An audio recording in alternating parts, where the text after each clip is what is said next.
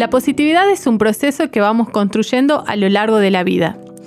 Siempre es mejor centrarse en lo positivo que en las cosas negativas que nos pasan. Y es que, según los expertos, el pensamiento positivo tiene enormes beneficios para la salud. Pero en realidad, ¿qué relación existe entre la positividad, la felicidad y la salud? Para sacarnos todas las dudas nos contactamos con la psicóloga Florencia Becerra. Yo soy Alejandra Casascau y esto es Positivamente. Estás escuchando La Gaceta Podcast.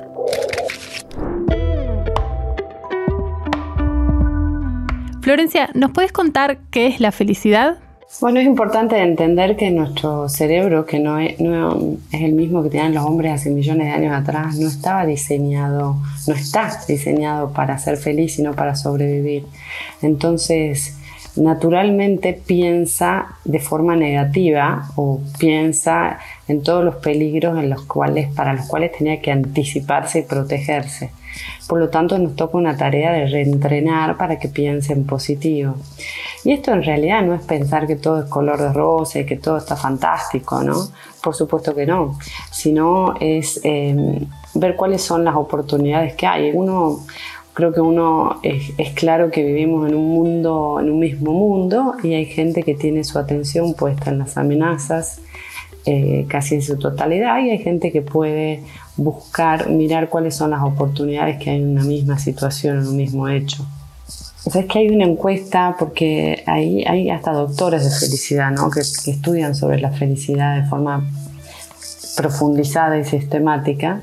Dice que para la grandísima mayoría de las personas ser más felices, si vos les preguntás a, a un grupo inmenso, a mucha gente, le preguntas, para usted, ¿quiénes quieren ser felices? Todos van a levantar la mano mayormente, por ahí alguno que no, pero realmente la grandísima mayoría de las personas manifiesta querer ser más felices. Pero ahora si vos le preguntas y sentís que estás haciendo algo para ser más feliz o estás avanzando en esa línea, y ahí el número es muy impactante. Menos del 20% de las personas sienten estar haciendo algo para ser más felices. Porque la felicidad se construye en función de lo que uno va haciendo todos los días. ¿no?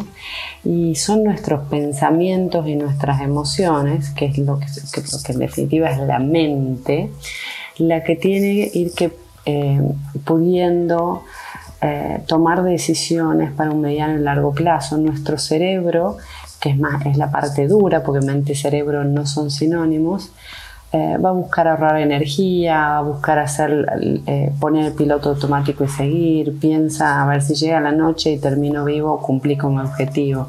Pero nuestra mente, que insisto, nuestros pensamientos emociones nos puede ayudar en la línea de hacer y construir nuestra felicidad.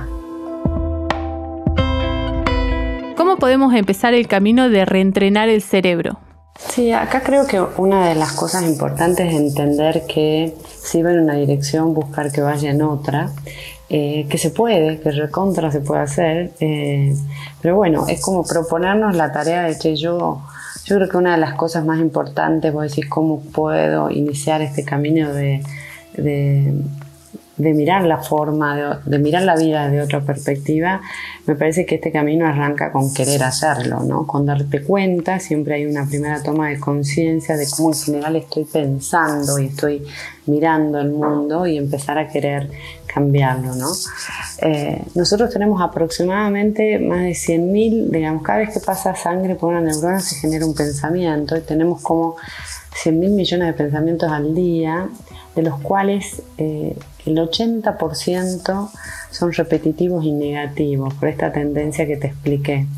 Eh, y en general tendemos a la mayoría de las cosas que pensamos al final no pasa, pero nuestro cerebro las empieza a sufrir como si estuviera pasando. Entonces, una de las primeras cosas es empezar a, eh, por un, insisto, toma de conciencia y aprender a parar, a, generar un freno propio, decir, uh, estoy pensando eh, negativamente, me estoy anticipando, eso puede no ser así y poner un freno a esto, ¿no? Eh, porque realmente donde uno pone la atención eso es lo que crece, digamos, ¿no? Entonces buscar y decir, ¿cómo entrenar un cerebro positivo? Hay muchas formas, pero me parece que lo más importante para esta charla introductoria es entender cómo funciona el cerebro para tomar conciencia y buscar generar lo más rápido posible como un freno a esa cadena de pensamientos negativos, ¿no? Dame algunos tips para focalizar mi atención de manera positiva. Cosas como muy sencillas, eh, muy sencillas eh, de practicar, que por supuesto como todo puede ser sencillo, pero requiere de decisión, de compromiso, de sistematicidad, es, eh, para mí es, mucho radica en entrenar mm, donde ponemos la atención, ¿no? si en lo que funciona o en lo que no funciona, en lo que hice o en lo que no llegué a hacer. Eh, entonces, para mí, el, cómo termino el día, con qué me voy a dormir, es importante. Es decir, hacer como un repaso al final del día de todo lo que sí funcionó, todo lo que sí me gustó, todo lo que me hizo bien. Y no irme a acostar con todos los pendientes, lo que no me salió, lo que queda para el día siguiente. No son como eh, formas de empezar a moldear la, a dónde dirigimos nuestra atención.